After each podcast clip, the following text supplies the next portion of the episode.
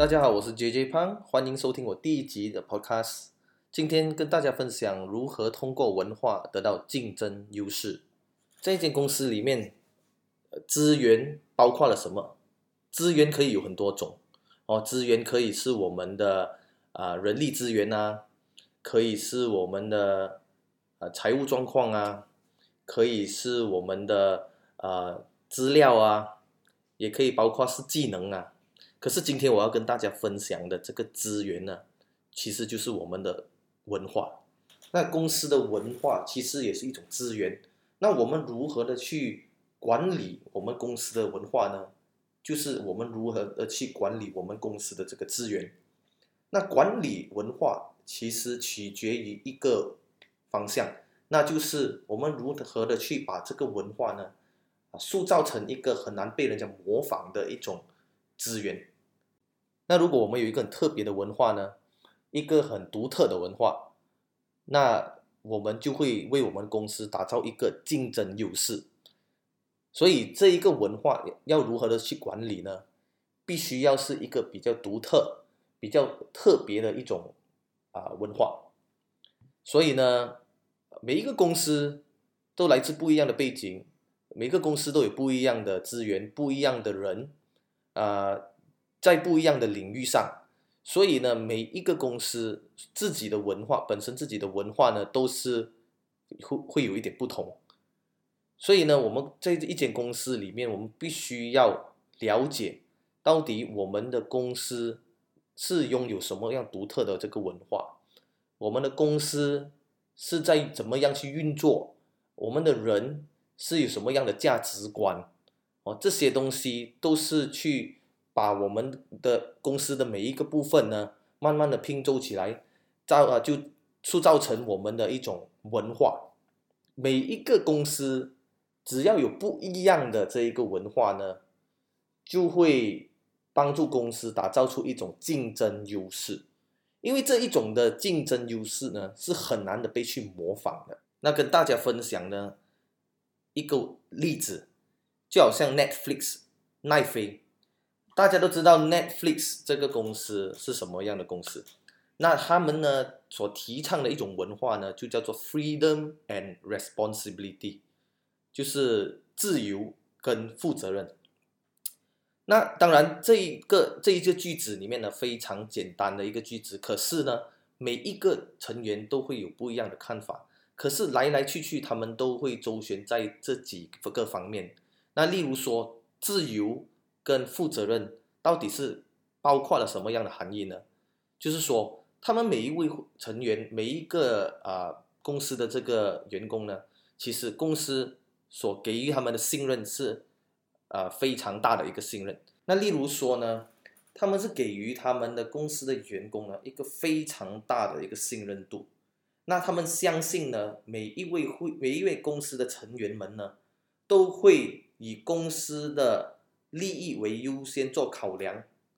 当他们做每一个决策的时候，他们都会把公司的这个利益放为最优先。那第二呢，就是他们本身的纪律哦，他们公司给予他们这么大的一个信任度的时候呢，他们所做的任何一个决策，必须要是为公司负责任。那第三就是他们本身的当责的态度，他们对于所有的这一个后果负起他们所应该负的责任。所以这个公司呢，为什么这么成功呢？那其中一点就是因为他们有一个很独特的这一个文化。那我也想要跟大家在这边分享一个我本身自己公司的一个文化，一个核心价值，那就是开放的态度 （openness）。就在这个开放的这个价值观当中呢，我所提倡的这一个价值观就是每一个公司的成员们呢，都会相互的坦诚跟啊诚实的给予彼此回馈，让大家呢共同分享所得到的这一个资料或者这些知识，以协助彼此更容易的成长，也把我们公司所给予客户的这个服务呢作为优先。所以这个开放的态度呢，是非常重要的，而且从这个开放的态度当中，也让彼此呢，啊，减少了很多所谓的尔虞我诈的这些不必要的斗争，或者是不必要的这些冲突在公司里面。所以呢，在这边跟大家分享了这两个啊例子呢，是要给大家知道，我们必须厘清我们公司本身的这一个文化到底是什么。然后必须要把它给一一给列出来是什么，所以我们才可以明确的把这个文化给传承下去，把这个文化呢跟这个价值观呢，给每一位会会员或者每一位成员们都清清楚楚知道，也他们也会去履行这一种啊文化。每一间公司都会有不一样的文化。每一间公司，他们都是有不一样的背景、不一样的人、不一样的领导人，啊，也有不一样的客户，所以我们必须要清楚了解我们自己在所在的圈子里面，我们的如果公司的团队呢，需要有怎么样的价值观、怎么样的文化，才能够取得这个竞争优势。那当然知道了之后呢，要怎么办呢？要把它给放大。跟兑现这一个我们所定下的文化，所以呢，在这边呢，我想起了一句话，就是所谓的 “culture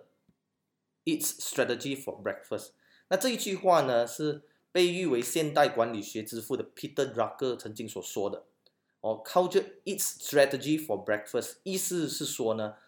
体验策略或规划在没有企业文化支持的前提下，最终都会跟早餐一样被吃掉。那意思就是说呢，你公司可以多么的成功，有多么厉害的的群体，多么厉害的成员，可是如一旦你没有把这个文化给管理好的话，那最终这个公司呢也会像早餐一样被吃掉。所以在这边呢。